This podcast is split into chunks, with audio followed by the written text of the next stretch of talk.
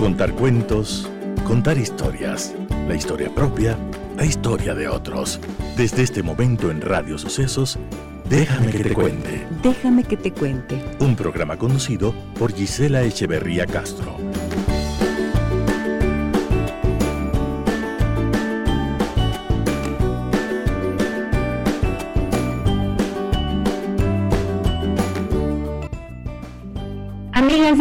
De Radio Sucesos, muy buenos días, bienvenidas y bienvenidos a nuestro programa. Día lluvioso en la ciudad de Quito, pero aquí con ganas de hacer como siempre eh, estas conversaciones que nos ayudan a comprender un poco más de los seres humanos, de la vida humana y también de nosotros mismos. Y hoy es un día especial porque es viernes y como todos los viernes tenemos la banda sonora de mi vida. Esta mañana voy a tener el gusto de reencontrarme, como no lo había hecho hace tiempo, con el escritor y periodista ecuatoriano de origen guayaquileño, Eduardo Varas, con quien ya estoy en este momento en contacto vía Zoom y lo voy a saludar y recibir de inmediato. Hola Eduardo, ¿cómo estás? Qué gusto volver a verte. Buen día. Hola Isela, buen día. Eh, sí, un gusto, gracias por la invitación. Justo estábamos hablando hace un rato, no puede ser que hace unos nueve años, un poquito más de nueve años que, que no nos hemos visto, así es. Yo tuve la suerte de conocerle a Eduardo, les cuento un poco cómo fue. Empezamos, em, ¿te acuerdas cuando nos encontramos y nos conocimos realmente en eh, Ecuavisa, cuando formábamos cuando formábamos parte del equipo de asesoramiento de contenidos de este programa que se llamaba Lo Así somos. Así somos. así somos. Ahí nos conocimos y en ese tiempo tú trabajabas para el telégrafo, ¿cierto, Eduardo? Hacía cosas en el telégrafo, hacía perfiles, me acuerdo en ese momento, ajá, entre otras cosas, claro. Eso, hacías perfiles y resulta que allí eh, me invitaste justamente a hacer un perfil, hiciste un perfil mío. y me acuerdo que el título que le pusiste fue terapia sintonizada, justo donde te pude contar mi historia de cómo empecé en la radio y cómo me vinculé a la terapia familiar. y después de eso, eh, te entrevisté en Sonorama junto a tu esposa, que fue a Marcela, sí. A Marcela, sí. Desde ese tiempo hasta acá, que son, como bien dices, unos nueve años por lo menos, ¿qué ha sido de ti y de tu vida? ¿Dónde estás ahora? ¿En qué te encuentras, Eduardo? Bueno, han pasado muchas cosas. Eh, han aparecido más libros. Eh, este, eh, me volví, tuve la posibilidad y, realmente lo disfruté de, volverme docente universitario, algo que todavía continúo haciendo. tengo, en ese tiempo supongo que teníamos dos gatos, tengo tres gatos más, somos una familia de gatos nosotros. Ajá el Papa Francisco nos debe mirar con cierto recelo por eso, porque son nuestros hijos. Eh, este, eh, eh, nada, sigo en el periodismo, de cierta manera, el periodismo es como mi, mi, oficio, mi profesión, digamos, este, principal y, y, continúo en eso, ¿no? Y la escritura que vendría a ser mi, mi si el periodismo es mi profesión, la, escritura de literatura es mi oficio, diría yo. O sea, esa es la, diferencia. Ok, y entonces, en realidad podríamos decir que la palabra, las letras son parte de tu vida y algo que te constituye, ¿cierto? Sí, completamente, completamente. La palabra escrita, sobre todo. Eh, eh, puedo decir que vivo de eso de cierta manera y y nada, pues a esta altura del partido no queda nada más que agradecer la, suerte de poder decir eso. Ok, ahora, em, ¿cómo te fue con la selección? Vamos a ir mirando un poco de cosas. Por favor. De, todo lo que es tu vida y, y, me da mucho gusto poder compartirlo con nuestros oyentes, pero quiero que me digas cómo te fue con la selección de la música que te pedimos para contar la banda sonora de tu vida. Uh, es que siempre es difícil, ¿no? Eh, siempre es difícil. Eh, y, lo pensé mucho y lo pensé, y lo pensé tanto que hasta se me olvidó. Es decir, se me olvidó entregar la lista cuando me la pidieron y por suerte me escribieron, a decir, la lista y en ese momento que no la tenía clara, dije, ok, eh, la fecha límite ya pasó, tengo que entregar eso ahorita y estas son las listas. Y, simplemente después de todo lo que pensé me di cuenta que yo podía, eh, la banda sonora de la vida para mí es, es, es como una fotografía. ¿no? Es decir, cómo soy yo en ese momento en particular, entonces, o cómo estoy yo en ese momento en particular. Y, pensé en todas esas canciones y, artistas que he estado escuchando últimamente y dijo que voy a escoger esto, me pidieron cinco, decidí bajar a cuatro porque me di cuenta que una de las canciones que propuse era larguísima y dije no, no, es muy larga, corto, corto una quinta y dejo cuatro, eh, porque se me hacía importante que estuviera esta canción en toda su extensión. Entonces, eh, es claro, es complicado porque tú piensas, eh, bueno, ¿qué puedo escoger? ¿Qué puedo escoger que me represente? Pero cuando me di cuenta que no es que, que me represente eh, cómo soy, más bien cómo estoy en, el momento, en este momento en particular, en el momento en particular en que, en que entregué la lista. Entonces, yo creo que refleja muy bien el, el, el, el ahora eh, eh, y mi curiosidad en este momento, y sobre todo algo que me, que me eh, que, creo que es básico para mí es el hecho de,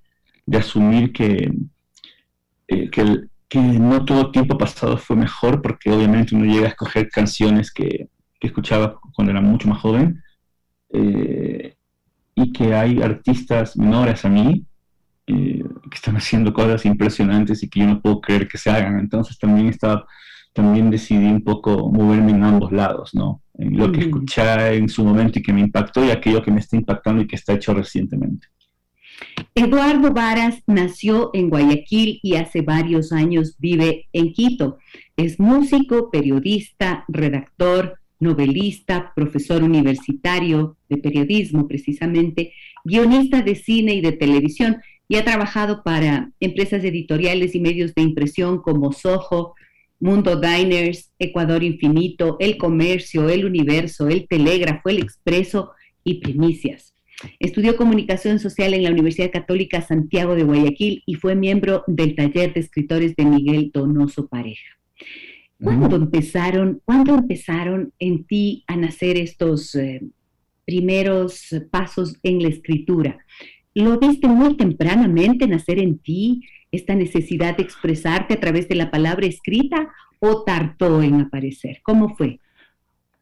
Eh, yo, mm, a ver, yo creo que no tardó en aparecer desde la adolescencia, apareció ese ímpetu de la escritura y de, escribir, contar historias sobre a través de la escritura. Pero lo que siempre estuvo desde el inicio es el, ímpetu o el deseo por la lectura y, que creo que es el punto, el punto de arranque y es algo que todavía me emociona, me, emociona leer. Y me emociona encontrar cosas eh, eh, que me vuelen la cabeza, hablando de, la literatura, de la lectura. Entonces, eh, no sé si era Borges, no recuerdo muy bien la frase, pero era Borges, sí, que más que eh, sentirse orgulloso por los libros que he escrito, es sentirse orgulloso, por los libros que había leído. Y, creo que me, creo que me pasa, y estoy dudando si era Borges, mi memoria es muy mala. Por suerte están los libros, uno escribe y puede volver a revisarlos, lo que está ahí. Em, este, eh, yo prefiero eso, ¿no? Prefiero más bien eh, estar, sentirme feliz por la capacidad que tengo y, y, la suerte que tengo de acceder a libros y de poder leer cosas. y pero responder puntualmente a tu pregunta, una vez que la, lectura eh, no, el paso siguiente diría, y no es porque la lectura queda, eh, se vuelve limitada, sino más bien es que tú dices, yo también quiero hacer como hacen esta gente cada que yo leo, escribir. Y, y empezó en la adolescencia, empezó en la adolescencia en utilizando una máquina de escribir que era de, sí, yo soy de la época de la máquina de escribir, sí, una máquina de escribir que era de, era de mi hermana, una máquina de escribir que era de mi hermana y, por sus clases y, con hojas y empezó a escribir, escribir historias, escribir historia, ¿no? Historias, eh, con la música todo volumen en la televisión, en TV, me acuerdo en esa época, entonces eh, lo, eh, fue un deseo, que es como consecuencia del acto de, ser un lector, un lector empedernido que todavía lo sigo siendo. lector empedernido. Y yo sé que el, el mundo de los libros y de los autores es eh, vastísimo, muy amplio, pero tienes autores preferidos, mencionaste hace un rato a Borges, está entre tus favoritos y has ido cambiando, obviamente te van acompañando ciertos autores a lo largo del tiempo, ¿cuáles señalas como tuyos así, que los quieres, que los amas, que los respetas? Eh, igual que la música va a depender de, de, mi estado mental y de ánimo, diría yo. Eh, pero así como la música yo tengo a The Beatles como, como casa, es decir, siempre vuelvo a casa cuando los escucho. en, literatura lo tengo a Stephen King, definitivamente. Stephen King es mi, es mi, es mi pastor, no me faltará. Stephen King es, este, es la casa, es mi casa a nivel literario. Eh, bueno, hay muchas cosas eh, definitivamente detrás de Stephen King. Eh, no, digo detrás porque sean menos importantes, pero sí detrás porque la, pasión que yo tengo por, por King es incomparable y, cada vez que veo que está más grande, viene el terror de si algún día ya morirá y no habrá más libros de él, entonces, ¿qué va a pasar? Quedarnos con los 800 libros que ha escrito, supongo que es suficiente, pero en todo caso eh, ha sido compañía mía por mucho tiempo, muchos años. Muy bien, vamos ahora a escuchar la primera canción, precisamente tiene que ver con lo que nos estás diciendo, como este volver a casa de tu música, y empezamos con la primera canción de la banda sonora de la vida de Eduardo Varas, periodista, escritor ecuatoriano, recientemente eh, galardonado con el premio Miguel Donoso Pareja en su edición 2021. Volvemos enseguida. Sexy Sadie, primera canción de la banda sonora de Eduardo Varas. A ver, ¿por qué elegiste esta y por qué los Beatles dices que son como el volver a casa? Eh, te respondo a, la inversa.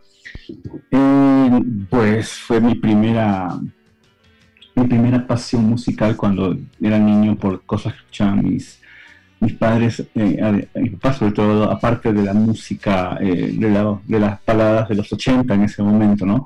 Eh, y, nada, pues este disco a mí en mi adolescencia me...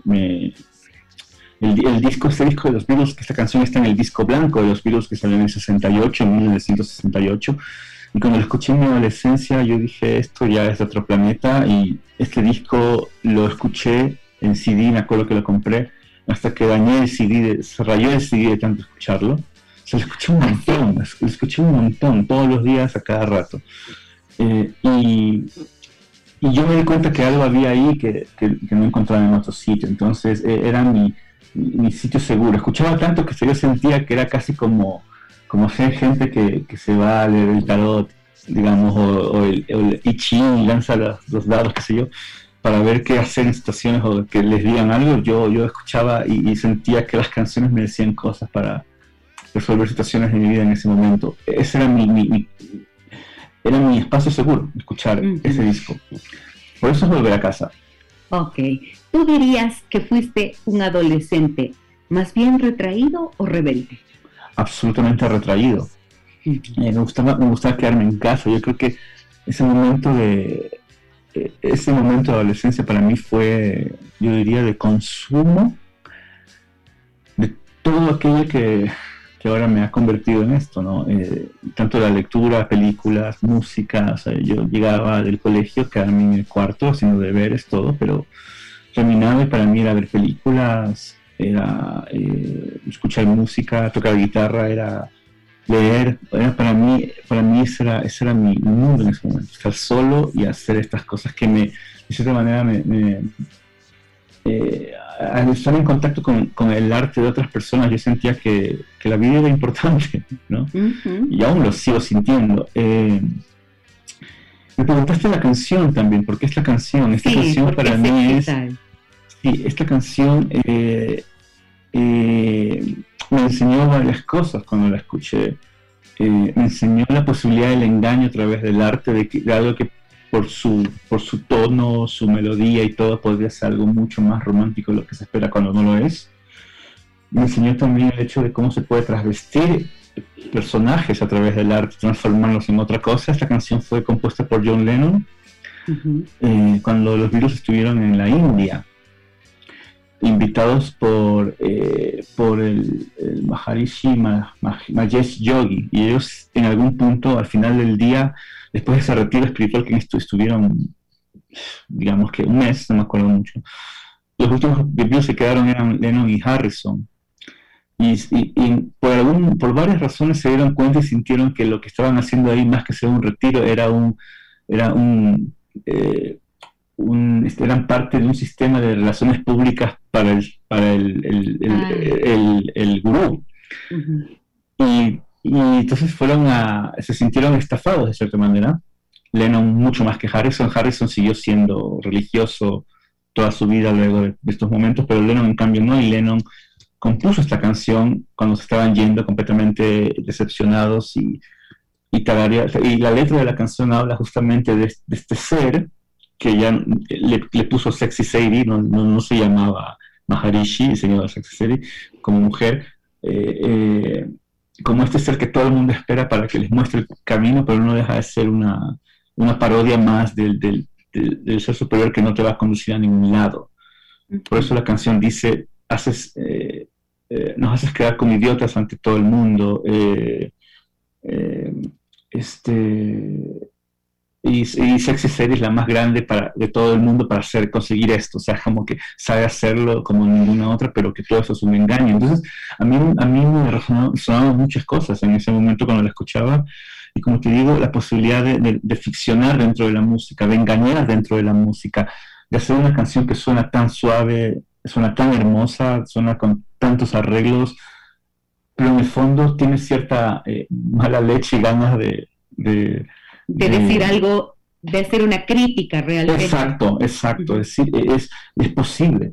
Y la otra cosa es que me, que me, entusiasmaba y que por lo cual voy a quedar como un enfermo de la música, pero es que soy así, me gusta escuchar y escucho con atención todo, pero hay un momento en el cual hay, hay una cuestión extraña en el sonido de la canción, en minuto uno, algo que según lo que estaba leyendo es probable, es lo que he leído en todos estos años, es probable que en el momento en que estaban, como se grababan en cintas, y las cintas iban en equipos, eh, en el momento, en ese minuto uno, eh, alguien se apoya en el equipo que estaba pasando la cinta del piano, y el piano hace una nota que es como así, ¿no?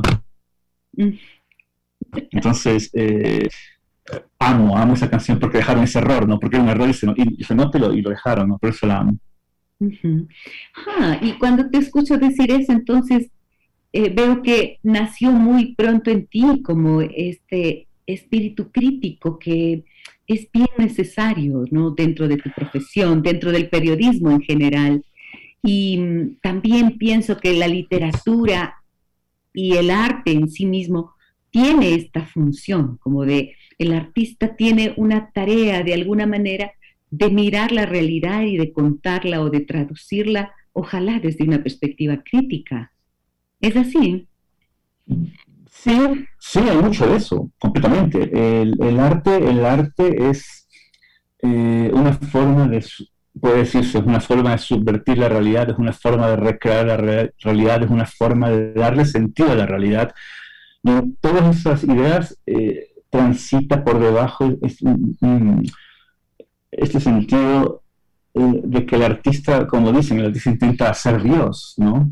Mm. Eh, y no digo, no digo en un sentido de que el artista sea un ser divino y que sea un genio y que venga todo desde el cielo, no, sino el hecho de que, de que, yo, eh, que en cierta medida, ya sea hasta por criticidad o por, por aburrimiento, hasta por abulia, eh, el, arte lo que hace es replantear la realidad. Y, en este replanteamiento hay muchos factores que juegan eh, por medio. Y, eh,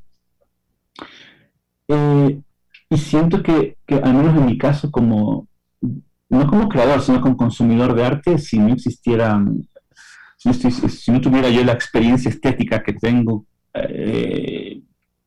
y, consumo, y, el consumo de productos artísticos que yo que porque lo hago así, eh, no tendría sentido la vida para mí. Para mí la vida tiene sentido en la medida en que existe el arte y el arte me dice cosas. Es más allá de... Eh, la vida no es bella, yo diría. La vida es bella porque esto. Esa sería la frase. Y para mí la vida es bella porque, porque existen personas que han, han podido eh, eh, transgredir la vida misma haciendo arte. Y dentro de ese arte, ¿tú te reconoces como un artista? Eh, eh, debería decir que sí, ¿eh? pero prefiero, identificarme como consumidor de arte. no sé si sea estúpida humildad de mi parte o qué, o que yo mismo me esté negando o, me esté boicoteando, eh, pero, eh, pero supongo, si utilizo la, eh, las definiciones correctamente, si me dedico a la literatura, estoy haciendo arte, ergo soy artista, pues diría que sí, claro. Eduardo Varas fue reconocido según la Feria Internacional del Libro de Guadalajara como uno de los 25 secretos mejor guardados de Latinoamérica. ¿Qué es esto de que uno de los 25 secretos mejor guardados en Latinoamérica en realidad son artistas de la palabra, ¿cierto? Que todavía están allí como eh, ocultos para el gran público y tú eres uno de esos 25 mejor secretos guardados de Latinoamérica. ¿Cómo fue esta designación para ti o este reconocimiento que te hicieron en esta feria tan importante de, de, libro en Guadalajara? Esto fue hace tiempo ya y, en su momento sí fue, a ver, sigue siendo importante y fue muy importante en su momento. Eh, gente, gente, que te escogía por lo que leyó eh, de ti eh, y que diga, eso, este señor o esta criatura tiene futuro. Y, claro, es una apuesta eh, que con mucho cariño y decisión la gente de la Feria Internacional del Libro de Guadalajara lo hizo y durante estos años ha realizado, eh, eh, ¿cómo se dice? Este, designaciones o agrupaciones similares con muchos otros artistas, incluso en algún punto también Marcela resultó invitada a, en una categoría de ochenteros de artistas nacidos en los 80, escritores nacidos en los 80, y toda la región, que hay que prestar atención. Y eh, pues en ese momento fue muy importante. Eh, fue uno de los tres designados de Ecuador. Y con los años he aprendido a hacer, eh, no sé si decir paz con eso, porque la experiencia fue maravillosa pero al mismo tiempo fue, fue dura para mí. Entonces, eh, y por eso quizás durante mucho tiempo me costó mucho enfrentarme a lo que escribía como que fuese algo valioso, ¿no? Y, pero, pero cuando uno ya va envejeciendo y ya la barba va encaneciendo y esas cosas, eh, uno, puede mirar hacia atrás y, mirar las cosas con menos eh, gravedad, ¿ya? Y hacer ese ejercicio eh, me doy cuenta que quizás si yo no estaba preparado mentalmente para hacerlo en ese momento, eh, listo, era así. No iba a no vivir esa, esa, experiencia y ahora en cambio veo factible y posible la posibilidad, me, me redundo, de entender, entender menos como un secreto mejor guardado, pero sí como alguien que, quiere y puede dedicarse a las letras, que es lo que me entusiasma en este momento. O sea, no es algo eh, tan nuevo para mí esa sensación, pero si, te pones a ver, mis libros tienen una separación de años brutal, ¿no? El primer libro 2007, el segundo 2010, el tercero 2017 y el cuarto el año pasado. Eh, conjeturas para una tarde en el 2007. sí, es un libro de cuentos, sí. Los descosidos en el 2010. Faltas ortográficas en el 2017 y en el 2008 tienes, eh, formas ah, parte eh, de una antología, ¿no? el futuro no es nuestro. Sí, sí, sí, he sido parte de antologías de varias, esa recuerdo con mucho cariño. Y el año pasado salió el último, la última novela eh, y, siento que, que, con el premio, el premio Miguel Donoso que me, que aparte del, del, factor económico, también me permite es la publicación, perdón, la publicación del libro, y ese libro viene este año. Entonces, con eso estoy rompiendo la racha de muchos años de separación entre, entre el libro y el libro, y que espero que se mantenga así, porque yo creo que ya estoy mucho más eh, eh, que mentalmente seguro de que esto es lo que, lo que me funciona y que soy bueno para esto, de cierta forma. Me siento así. Quiero saludar a todas las personas que en esta mañana nos acompañan a través de nuestra transmisión en Facebook Live. Por supuesto, a quienes nos escuchan en 101.7 FM Radio Sucesos y a aquellos que se conectan cada mañana y nos acompañan eh, con comentarios y preguntas también para nuestros invitados. Está con nosotros Micaela Ceballos, Rosa Zurita, María José García, Liliana Arteaga, Nancy Guevara, Rosa Paredes, Consuelo Esteves, María Elisa Guillén, Gladys de la Cruz, Catalina Beltrán, María Liz Mena, Carolina Ponce, muchísimas gracias, Gina Obando. Micaela Ceballos dice un fuerte, un abrazo fuerte, Eduardo.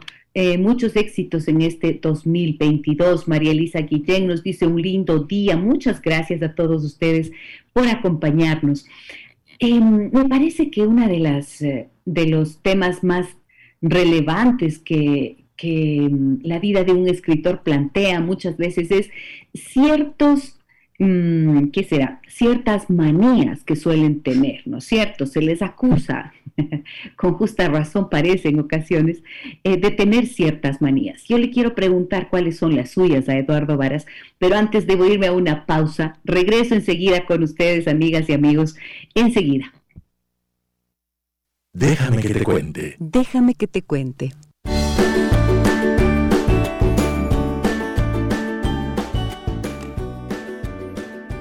Nuestro programa llega gracias a la UTPL que quiere invitar a todos aquellos profesionales que quieran seguir formándose y potenciar sus habilidades, competencias y destrezas.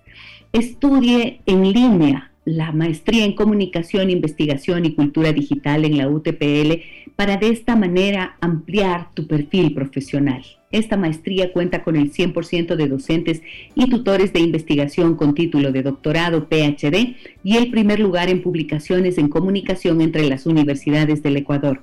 Además, tienes la posibilidad de ingresar al programa interuniversitario de doctorado y comunicación de las universidades andaluzas de España. Conoce más e inscríbete, inscríbete perdón, en utpl.edu.es slash maestrías slash comunicación digital.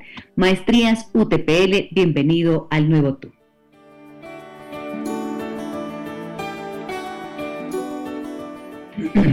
Eduardo Varas, escritor, periodista ecuatoriano, ganó el premio Miguel Donoso Pareja en su edición de 2021 y mm, antes de irnos a la pausa decía, quiero saber si es que tú también tienes esas pequeñas manías o grandes manías, no lo sé, que se les atribuye a todos los escritores que tienen esta personalidad, generalmente eh, suele ser, no sé si sea un lugar común o una característica constante, pero es esta personalidad de ser más retraídos, de tener una riqueza de mundo interior y de reflexión y de pensamiento eh, mayor que el promedio y que también está asociado a ciertas manías. ¿Tienes algunas de esas? ¿Te han dicho? ¿Tú te las has podido ver? Cuéntame, Eduardo. Checklist a todo. Eh, eh, sí, no, yo estoy completamente volado el 90% del tiempo. Eh, volado me refiero, estoy en mi cabeza pensando cosas, imaginando cosas que quiero hacer, que quiero escribir, eh, imaginando situaciones. Eh, o estoy con los audífonos escuchando música porque la música me ayuda a mí mucho a pensar. Y este, no, estoy, estoy mucho tiempo así. O sea, tengo que hacer realmente un, un esfuerzo mental para salir de ese estado y, estoy todo el tiempo en ese estado. Entonces, sí, sí, no, ese checklist es, no sé si sea una riqueza interior, eh, no sé si sea una manifestación de riqueza interior necesariamente, pero pero sí, eh, en ocasiones sí se puede convertir en un problema y, y, trato, trato con todas mis fuerzas de no estar metido en mi cabeza eh, en las ocasiones en las que no debo estar. Eso. Ah, o sea, esa sí puedes no, em, identificar como una manía tuya, que estás ahí en ese campo reflexivo, piensa y piensa y te retraes un poco, y te lo dicen. Completamente, y, soy consciente de eso, sí. ¿Y qué te has dicho? ¿A quién le molesta, por ejemplo? O sea, no creo que sea molest no, creo que sea un tema de molestia, es un tema de, de que eh, eh, la vida real te, requiere de uno en muchos momentos, ¿no? Y, uno tiene que hacer el ejercicio formal de estar, de ser parte del mundo, entonces me toca, que esforzarme, ¿no? Eh, es, un, tema, no, yo creo que es un tema de molestia, de malestar como, como tal, pero sí un tema de, estás comprometido a hacer cosas, pues tienes que hacerlas y salir de tu cabeza para hacerlas, es algo así. De todos los medios de comunicación por los que tú has pasado, Soho Diners, eh, la revista, ¿no? Mundo Diners, Ecuador Infinito, El Comercio, El Universo, El Telégrafo, El Expreso, Primicias, de todos esos medios, ¿qué, qué es lo que, qué te dejó ese trabajo periodístico ahí en un medio de comunicación impreso? ¿Qué crees tú que, eh, qué es lo que el periodismo te aportó a tu tarea de contador de historias, escritor? Eh, algo muy sencillo, diría yo. Eh, yo, a ver, yo soy muy, yo soy, eh, cuando escucho colegas y, que repiten la, frase de García Márquez del periodismo es el mejor oficio del mundo, mm.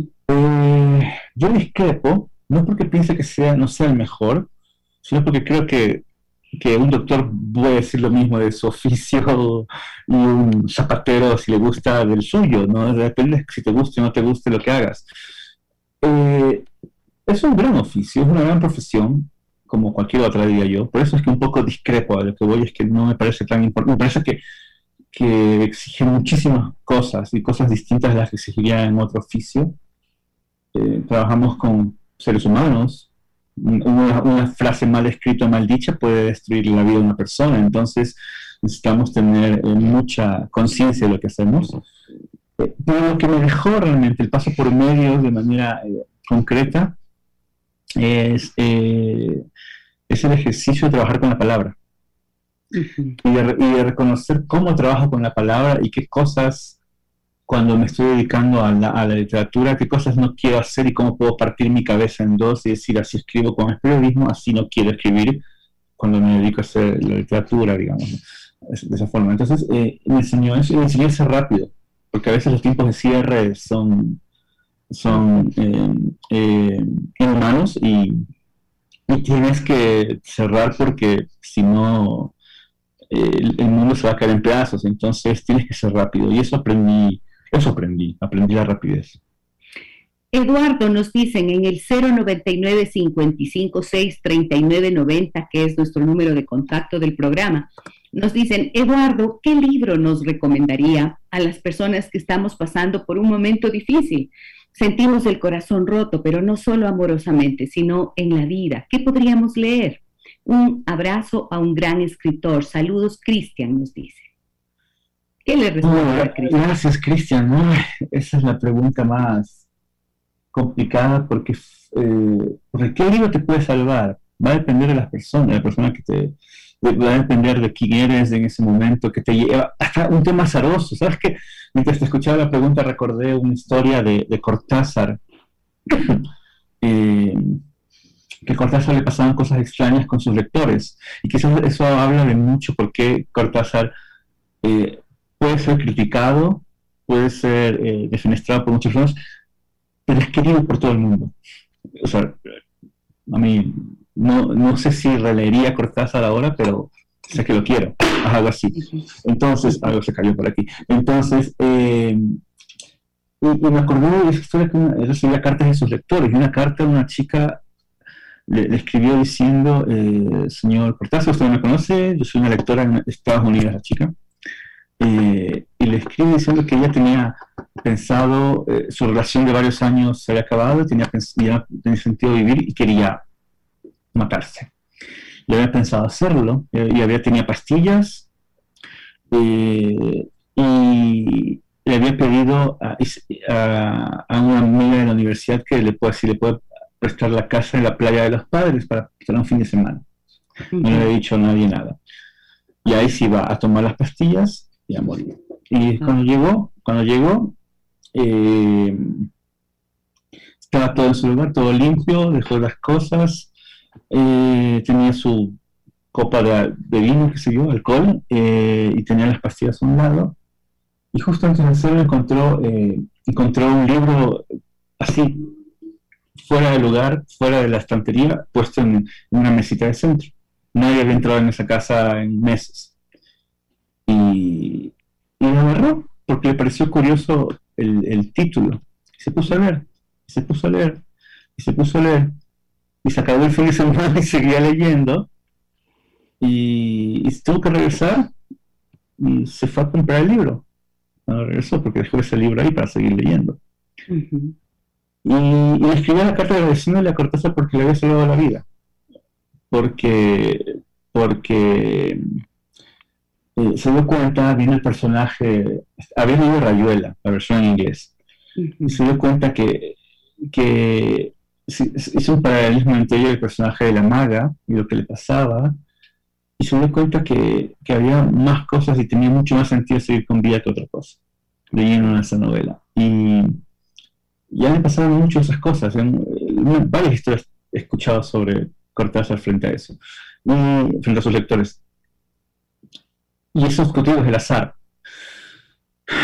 Que si yo, Cristian, si no has leído Rayuela, lee Rayuela. Y si has leído, relee Rayuela. A lo mejor eso te sirve. O, o, qué sé yo. Eh, a mí una vez me sirvió extrañamente, me sirvió el resplandor de Stephen King esa cosa que es de este vuelo, me sirvió porque me di cuenta, eh, pese a todo lo duro y lo trágico que sucede en la historia, eh, seguir con vida es un triunfo. y, eso lo entendí leyendo.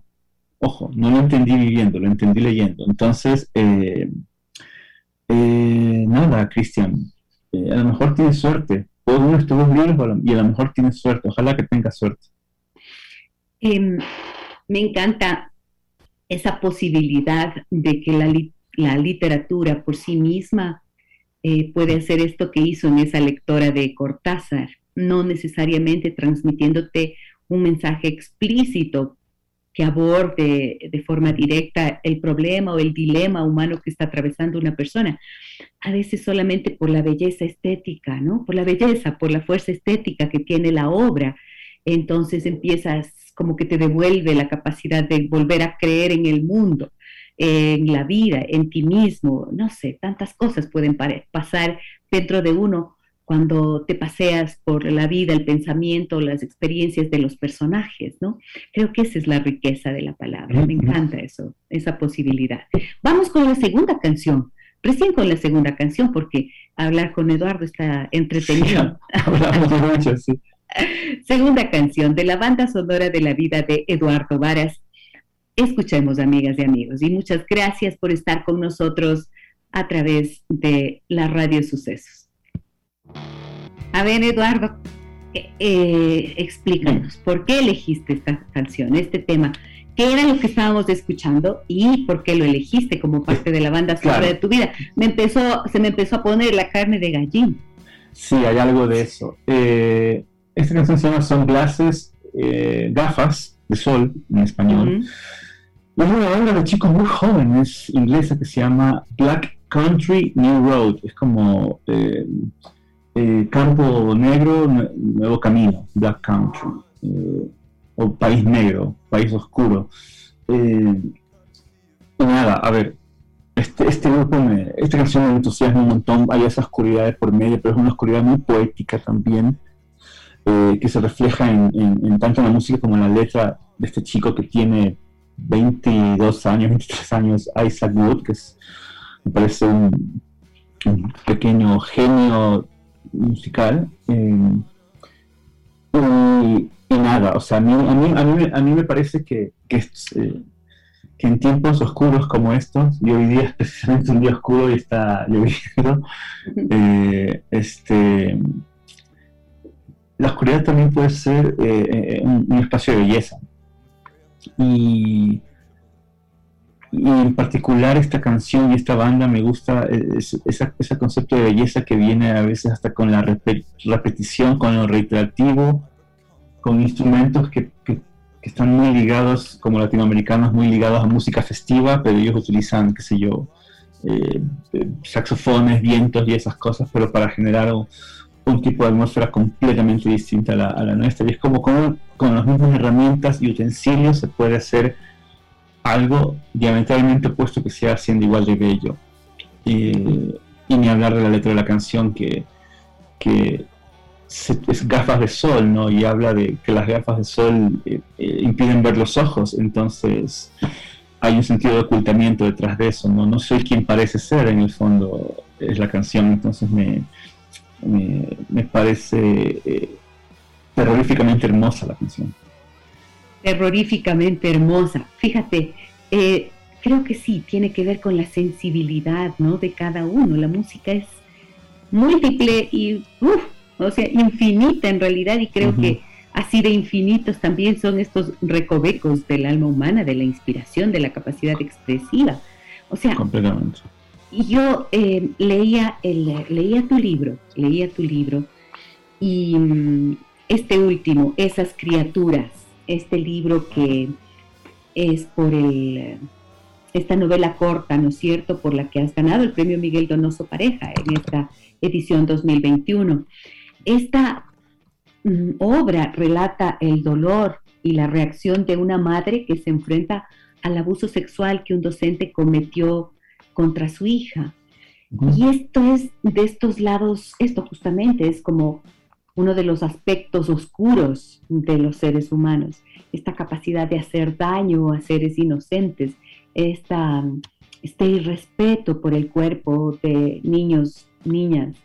Em, esto, eh, ¿cómo es que para ti abordar una temática tan compleja, tan dura, cómo fue para ti abordarlo? Y no sé, pues, ¿cómo, cómo te diría? Yo trabajo desde el punto de vista terapéutico estos casos, ¿no es cierto? Y acompaño a personas que han pasado por estas experiencias. Las acompaño para que puedan sanar esas heridas y que no queden marcados en su vida por aquello. O sea, que puedan mirar la experiencia sin dolor, sin una carga emocional que les impida avanzar en su vida. Entonces, pienso, cuando te metes en la profundidad de un relato como este y lo cuentas de esta manera brillante y pavorosa al mismo tiempo que, yo he podido eh, identificar en tu, en tu relato. Em, ¿Cómo sales tú de allí como escritor? ¿Cómo sales de esas profundidades de la oscuridad en la que te has metido para indagar en ese universo que relatas? Eh, no sé de qué manera puedo salir, ¿ya? Sé sé que, escribirlo me permite salir de esa ira, porque eh, muchos de los temas que están dando vueltas en la historia, más allá de la historia central y, de lo que mueve, esa historia de terror eh, en la realidad que existe, eh, este, muchos temas que están ahí son cosas que tengo en la cabeza, ¿no? Y pensando, dándole vueltas y que aparecen en la, escritura como una forma de encontrarle, uno, sentido o dos, sacarlos de mi cabeza para no atormentarme. Eh, en el fondo, más allá del tema central horroroso, eh, me, pregunto si, me pregunto si, eh, ¿qué es la, o sea, qué nos vuelve civilizados? tomar la justicia por nuestra mano. Eh, mm, comprender hasta dónde seríamos capaces de llegar, no lo sé. Y, como no tengo respuesta y en la novela tampoco hay respuestas, entonces la mejor forma que tengo es simplemente imaginarme algún tipo de solución para sacarme esas cosas de encima. Eh, y, ya, o sea, esa novela es mi reacción a los casos que se dieron aquí, fueron muy sonores hace unos años. Eh, no por algo personal ni particular, sino completamente horrorizado por todo eso. Entonces, eh, es quizás la mejor forma que yo he podido eh, dar la mano a alguien que haya pasado por algo así, quizás escribiendo esta historia.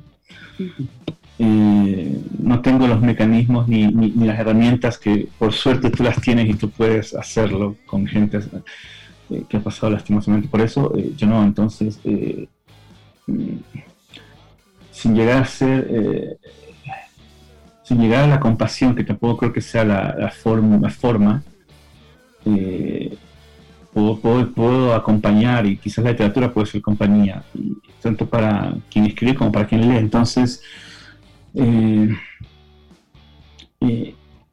fundamentalmente eso, eso fue. ¿Y cómo salí yo de eso? Obviamente la sensación de, despojo y de, ira que tenía eh, amainó. No digo que se ha ido del todo, pero, pero eh, siento que socialmente todavía somos un país muy responsable por esos casos y por todos los que siguen pasando. Entonces, eh, mi forma de echármelo en cara también hacía escribir esto. Yo sentía mientras leía, no sé, esta indignación que uno puede sentir ante este reflejo, este retrato de una realidad, ¿no? Y pensaba en esta pregunta que te hice hace un rato, ¿cómo sales de allí? Porque efectivamente, cuando estás eh, topando una realidad tan cruda, es imposible que no te toque a ti mismo en tu sensibilidad. Y creo que la indignación que produce es también una forma importante para poder salir de allí y una vez mostrada la realidad, quizás eh, la reacción que se produce en los lectores sensibiliza y motiva también, ojalá, a una acción, ¿no es cierto? Que puede ser una acción de protesta, de prevención, de buscar ayuda, de hacer algo por los demás, de prevenir, yo no sé.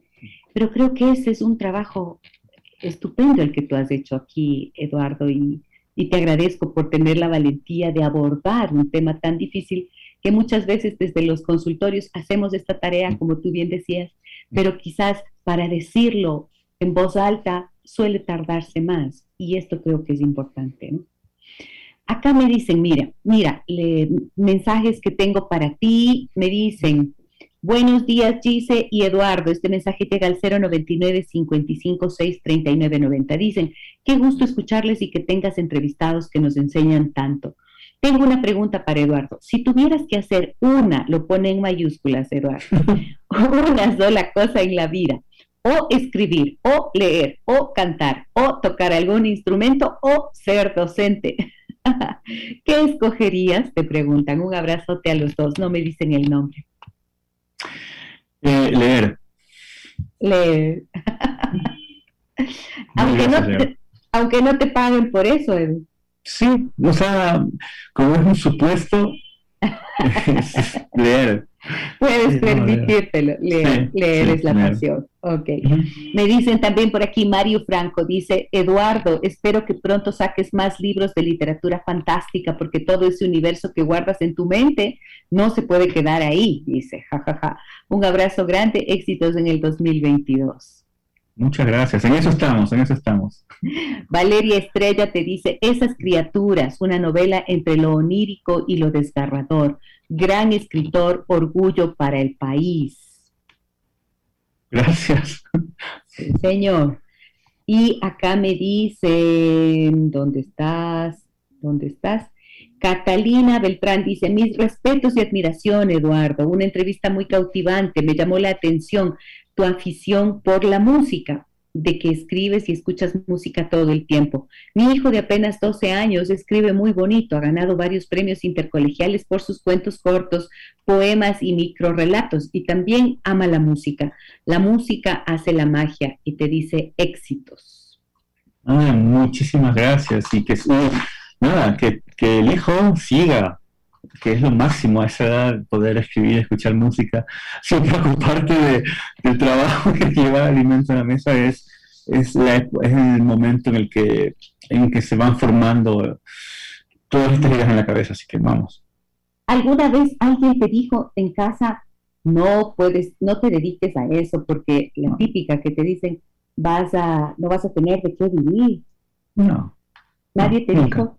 ¿Recibiste estímulo para tus libros, para tus lecturas? Obvio, mi, eh, eh, obvio, obvio. Mi, mis primeras lecturas fueron auspiciadas por mis padres, es decir, toma este libro, luego me cuentas qué te pareció y de qué va. sí, o sea, no, no, em, no, no. Eh, siempre fui, siempre fui, siempre fui, siempre fui, soy muy responsable, entonces eh, así yo me dedicara hubiese estudiado cualquier otra cosa, eh, hubiese tenido que comer, siempre lo siento así. Entonces, eh, pero esto va más allá de mi profesión, por, decirlo así. Caro Monar, que es parte de nuestro equipo de producción del programa, dice, Eduardo, es un artista en todo sentido. En mi, en mi caso, Supo qué decir y qué hacer cuando me estaba hundiendo. Esa sensibilidad no lo tiene cualquiera, solo un verdadero artista. Gracias, profe, por tanto. Un abrazo enorme. Gracias. Eh, no, gracias. Qué gran escritor. Dios te bendiga para que seas la luz para otros, dice Gloria Marina. Todos estos mensajes. Muchas gracias. Sí, ¿qué sientes cuando escuchas todo este cariño de la gente?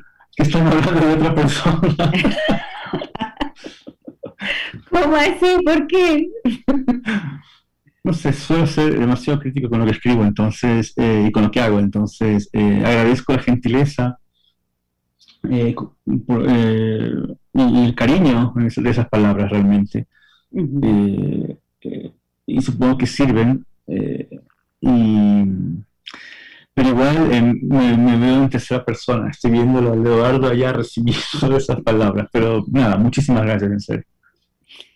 Sí, yo creo que, em, no sé, pues me parece que quizás con esta, no sé, yo te, veo y te escucho y, veo tu respuesta ante estas palabras de, las, de la gente que nos escribe y pienso, y pienso que quizás por esa, no sé, esta humildad o esta capacidad de estar siempre hacia adentro sería que eres uno de los 25 secretos mejor guardados. Pero yo creo que ya que está bueno que se sepa el secreto, ¿no es cierto? Que, ya no quede en condición de secreto, como bien, como bien lo ha hecho eh, el premio Miguel Donoso Pareja. Ahora, cuéntame una cosa. Em, dentro de tu trabajo, tú has publicado relatos en Argentina, México, Chile, tienes estás en algunas antologías latinoamericanas como esta de El futuro no es nuestro.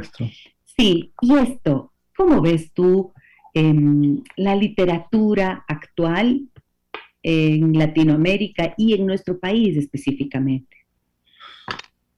Pues yo no sé si decir la literatura actual de Ecuador, yo más bien, eh, yo creo que Ecuador hace gran literatura, gran, gran, gran literatura. Ahora, gracias a editoriales independientes los últimos siete años, cinco, seis, siete años, eh, tenemos acceso a, podemos conseguir los libros y ejemplares en varias partes del país, entonces yo animaría a la gente que vaya y, y busque literatura hecha en Ecuador hay grandes escritoras, grandes escritores. Necesitamos tener muy en cuenta nuestros escritores y escritoras. Hay gente que hace, hay, artistas de la palabra invaluables en este país. Ayer justamente conocíamos todos los que estamos metidos en este mundo la muerte del poeta Pedro Gil eh, en Manta y, la, mejor forma de celebrar su existencia es leyéndolo. Es tremendo poeta y y, que no sea mucho más conocido, pues te, puede, parte, te parte el alma. O sea, el hecho, como te digo, soy lector y es lo que más me entusiasma. Entonces, eh, no, es esto, lo que estoy diciendo no es caer en consumo lo nuestro, Ecuador siempre primero, no, mm. es más bien entender que eh, en, este espacio de la literatura, del arte, eh, hay, hay cosas que, te impresionan y te pueden impresionar y te pueden dejar mucho como lector y lectora. Entonces, el apoyo es obviamente consiguiendo el ejemplar, comprándolo el apoyo es hablando de estos, de estos libros, el apoyo es eh, entendiendo la importancia del, arte en, nuestra educación eh, en el hogar y fuera del hogar. Entonces, eh, no sé, yo siento que, estamos todavía en deuda, que el arte no es algo que se hace como hobby. no es un hobby, no es qué lindo cómo recita el, niño, el guagua, ¿no? Es, mucho más complejo que eso, mucho más profundo. Y sin arte no tendríamos posibilidades de, mantenernos con vida en este momento, yo diría así. Me dicen, hola Eduardo, soy Patti, ¿podrías contarnos cuál es el reto más grande en cuanto al apoyo del Estado a escritores como tú? El reto más grande. Del Estado del Estado para brindar apoyo a escritores como tú?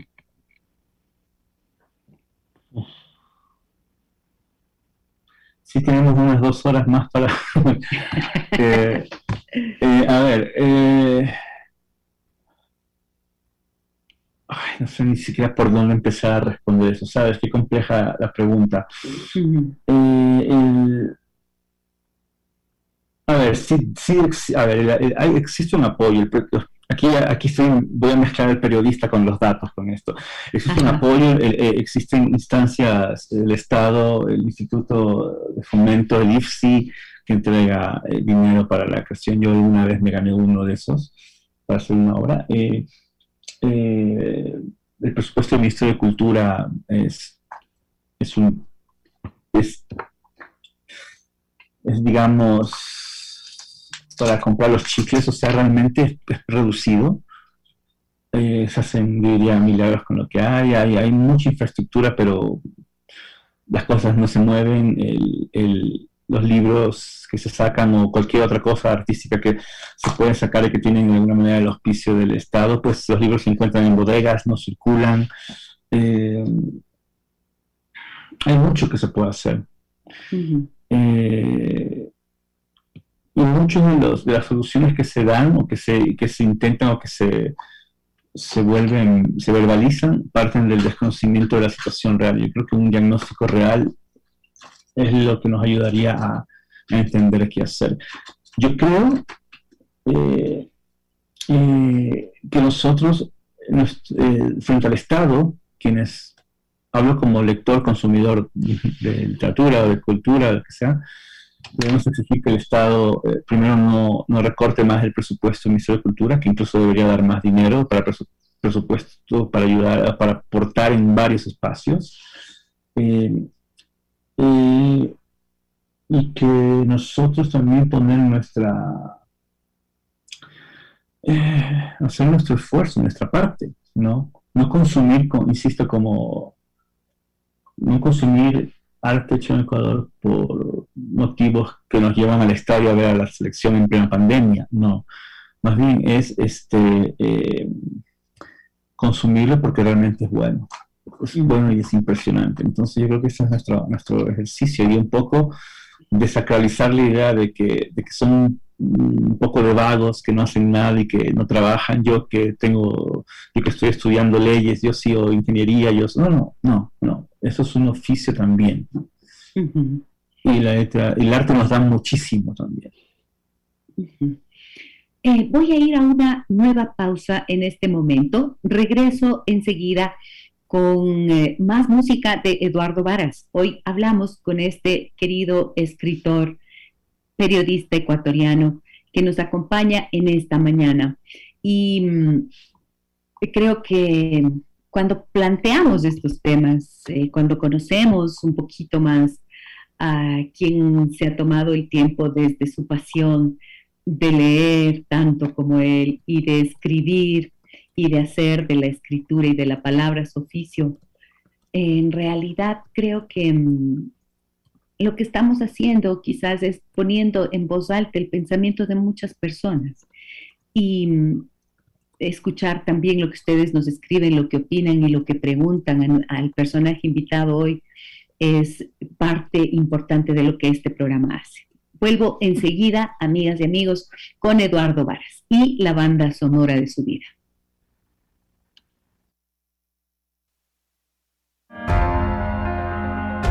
Todos estamos hechos de música. Hoy presentamos la banda sonora de mi vida.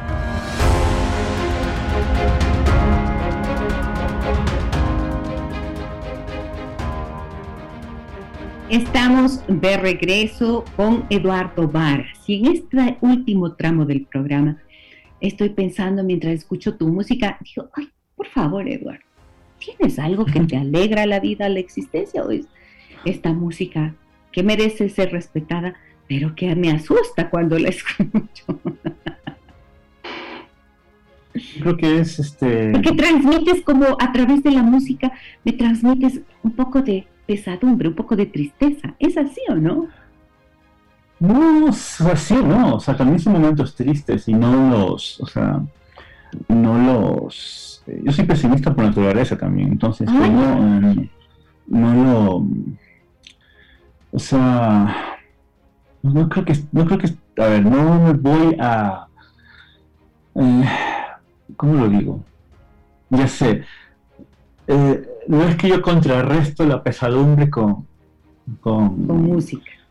Con, alegría, o sea, no es que no, soy de, eh, pero pone, cara y pone otra cara a la vida. No, no soy así, nunca he sido así.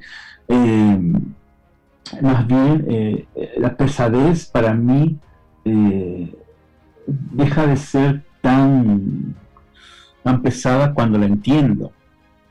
Y, entenderla, y, no la entiendo del todo en este momento, pero algo entiendo y, entenderla es, eh, en, este, en el caso de la música para mí es escuchar y desentrañar cada sonido, cada cosita que va pasando por ahí, entonces eso tiene que ver eh, cuando, si estoy, pero si estoy en una, en una fiesta, si estoy en un lugar, eh, y si ponen ponen el, reggaetón, ponen Bad Bunny, lo que sea, voy a bailarlo, voy a disfrutarlo porque es otro momento de circunstancia, pero, pero este, son momentos y espacios y, como dije al inicio, son como, un, como una fotografía, un reflejo del momento, entonces... Eh, entre el confinamiento, entre, entre, eh, entre buscar que luchar por no enfermarte, mm. Eh, por suerte sigo invicto y espero así, este, eh, pues la música no va a ser plácida. Mm, ok, comprendido. ¿Cuáles son tus peores miedos, Eduardo? Mis peores miedos. Oh, chuta. No, yo creo que el peor miedo que puede existir en cualquier persona, me incluyo, es no, no, saber que no se, que no se, es, no se es feliz, reconocerlo, aceptarlo, algo así. Mm. Eh, y que sea muy tarde. Ese es el peor miedo que yo creo que, puede existir para, eh, para cualquier persona. ¿Qué lugar ocupa el amor en tu vida? Ah, es muy importante, por supuesto. ¿Y cómo lo defines? ¿Tienes una definición del amor? Mm, ay, en un momento leí algo que me pareció increíble, ya me olvidé. Eh, eh, sí, no sé si va a sonar tétrica la definición en este momento, pero, pero eh, creo que creo que en definitiva el amor es el amor es equilibrio. ¿Ya? El amor es equilibrio, es ser equilibrista, eh, hacer equilibrio con dagas, cuando estás en, una cuerda floja, entre dos, que cruza los rascacielos, ya, algo así. Es decir...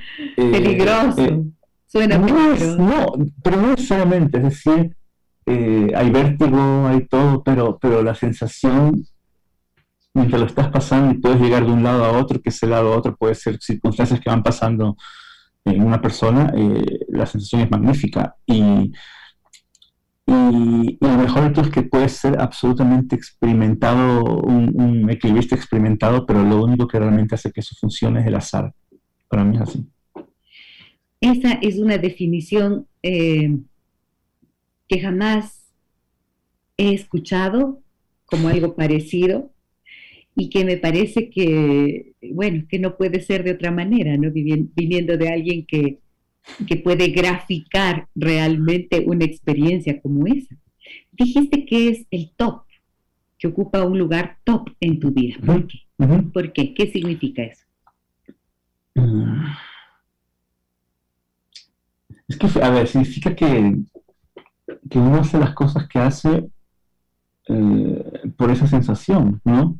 Eh, uno puede hasta sacrificarse por esa sensación, uno puede, un, padre puede partirse el lomo, padre o madre puede partirse el lomo durante 18 horas al día para que no le falte nada a un hijo o una hija, y eso es por amor. O sea, hay, una, hay un nivel eh, biológico, fisiológico, qué sé yo, que, es parte de nuestra naturaleza mamífera, pero, pero no solo eso, ¿no? O sea, eh, yo creo que el amor mueve todo y el amor es una manifestación eh, de lo de los cercanos que podemos ser entre nosotros y entre la naturaleza y entre los seres vivos. O sea, eh, yo puedo sentirme muy mal, estar físicamente mal, pero mi gata viene y se me acerca y se me acuesta a un lado y se queda conmigo. Entonces, para mí eso es amor.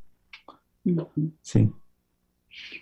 Y el amor de pareja, ¿qué significa ahora en tu momento de vida actual? El amor de pareja es, es sobre todo en este momento, yo diría que, que es cuando más te... A ver, hablo de este momento, de este momento en, de, la humanidad, de la historia de la humanidad, ¿no? después de pasar dos años de esta locura, eh, el amor de pareja es, es una fuente de humanidad, ¿ya? Eh, es una fuente de reconocer, eh, reconocer cuán descabellado uno puede ser por momentos, y, en el bueno y en el mal sentido. Y también es una fuente de, de, de dije reconocimiento, estaba pensando una palabra similar, de desprendimiento quizás también, de entender qué es lo que tú puedes hacer bien para que este momento de tragedia, por decirlo así, que es eh, soy muy pesimista en esta época, y creo que tiene que ver con la pandemia, obviamente, este momento de pandemia que es trágico, yo diría, cómo tú puedes eh, eh, desprenderte y hacer algo que le haga bien a la otra persona, de lado y lado, ¿no? O sea, es reducir, tratar de reducir la dureza y, y hacer todo lo posible porque la ligereza, el amor en pareja tiene que ser ligero en este momento, yo diría. O sea, plácido, ligero. Eso para mí es el amor en pareja. Creo que ahí estás mencionando dos claves importantísimas, ¿no? Porque hablas de desprendimiento y eso implica generosidad y creo que solo el amor en realidad puede tener esa capacidad de salir de uno hacia el otro para, y no siempre es fácil, ¿no? no, y no, no, no, no, lo consigues Esto no, no puedes hacerlo con todas las personas. ¿Te consideras afortunado en ese sentido? Tener una compañera como Marcela que está junto a por ti. por supuesto, claro que sí. Eh, sobre todo por, por, eh, por su paciencia y su capacidad, la capacidad de, que tiene de enseñarme cosas en ese sentido. Mm. Sí, sobre todo por eso. dicen que nadie aprende lo que alguien quiere enseñarle si no tiene la actitud para recibir esa enseñanza, ¿no? Por lo tanto, creo que en ese sentido la generosidad es algo de doble lado, de ida y vuelta, ¿no? Es de, ida y vuelta y tiene que ser clara. O sea, eh, la generosidad no puede ser un ejercicio de hago algo buscando algo. Eh, y, también hay que entender, ¿no? O sea, yo soy una persona que comparte, o sea, no comparte, yo soy una persona que habla mucho porque estoy todo el tiempo en cabeza y escribo mucho, eso sí. Pero eh, eh, a veces es lo mejor, y en todos estos años lo, sigo aprendiendo, lo mejor es siempre eh, no dejar que el, que el no, moverlo todo, no dejar que todo se mueva en el sentido de la sorpresa, de que, de que, que aparezca de milagro la cosa, sino más bien de generar la condición, incluso hasta hablarlo. La generosidad es un, ejercicio también de comunicación, ¿no? Es decir, mm, eh, no, si tú tocas aquí no me estás ayudando, pero si tú tocas aquí a lo mejor sí, entonces es algo así.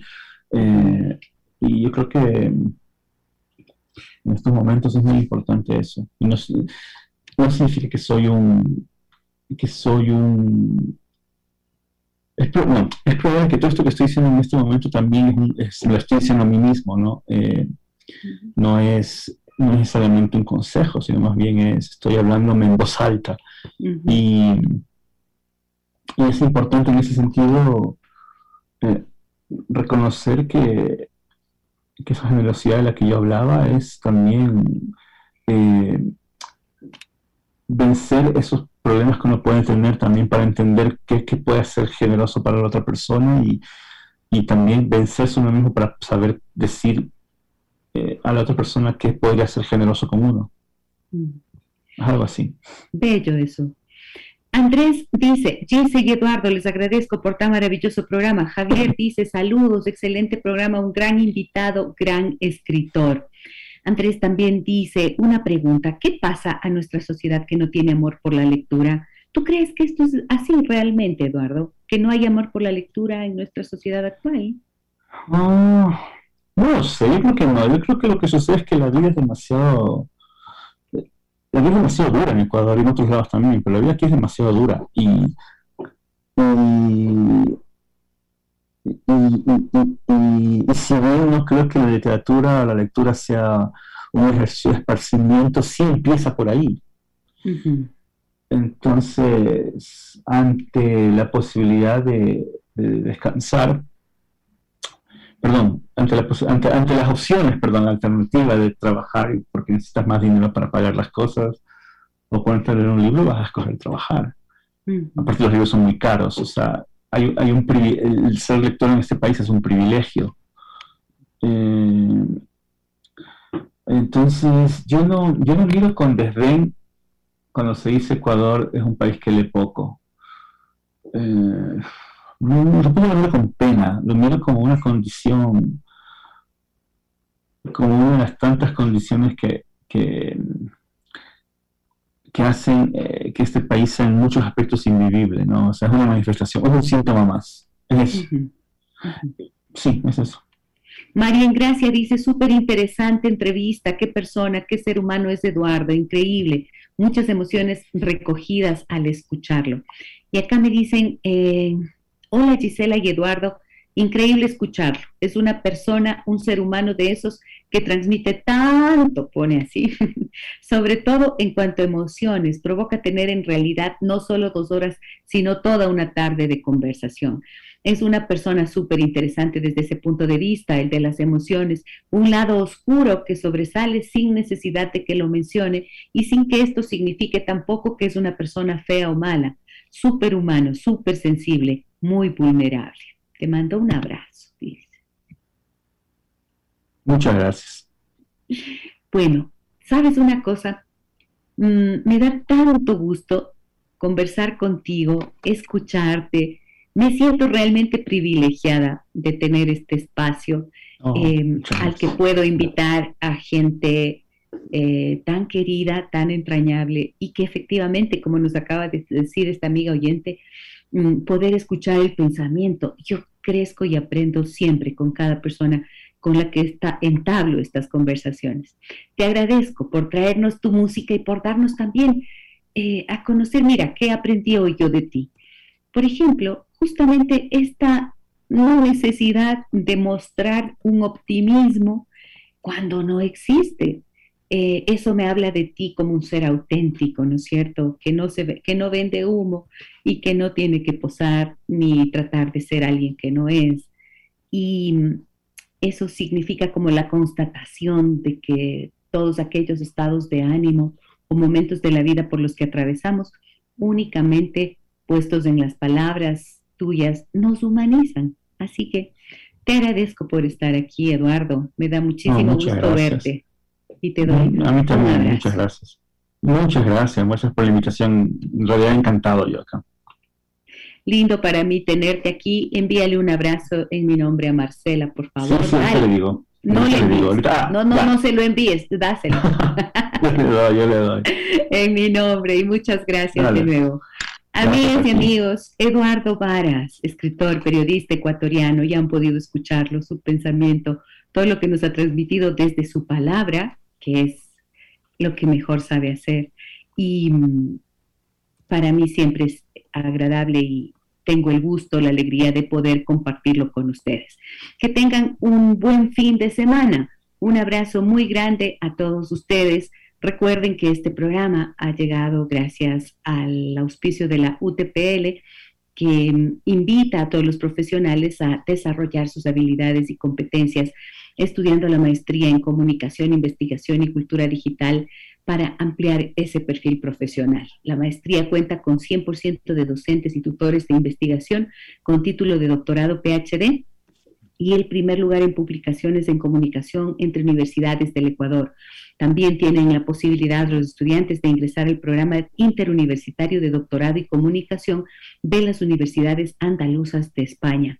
Pueden conocer más e inscribirse en utpl.edu.es slash maestrías slash comunicación digital. Maestrías UTPL, bienvenido al nuevo tú. Dije ya, abrazo grande como siempre, buen fin de semana, aprovechen para encontrar un buen libro que les pueda acompañar. Por ejemplo, este Eduardo, esas criaturas, Eduardo Varas, que hoy nos ha acompañado. ¿Ibas a decir algo? No, eh, gracias, sí. Ok. E, esas criaturas, Eduardo Varas, para quienes están con nosotros en Facebook, les doy la portada y les vamos a colocar acá un número a donde pueden ustedes hacer pedido que les llegue a domicilio, como me pasó a mí.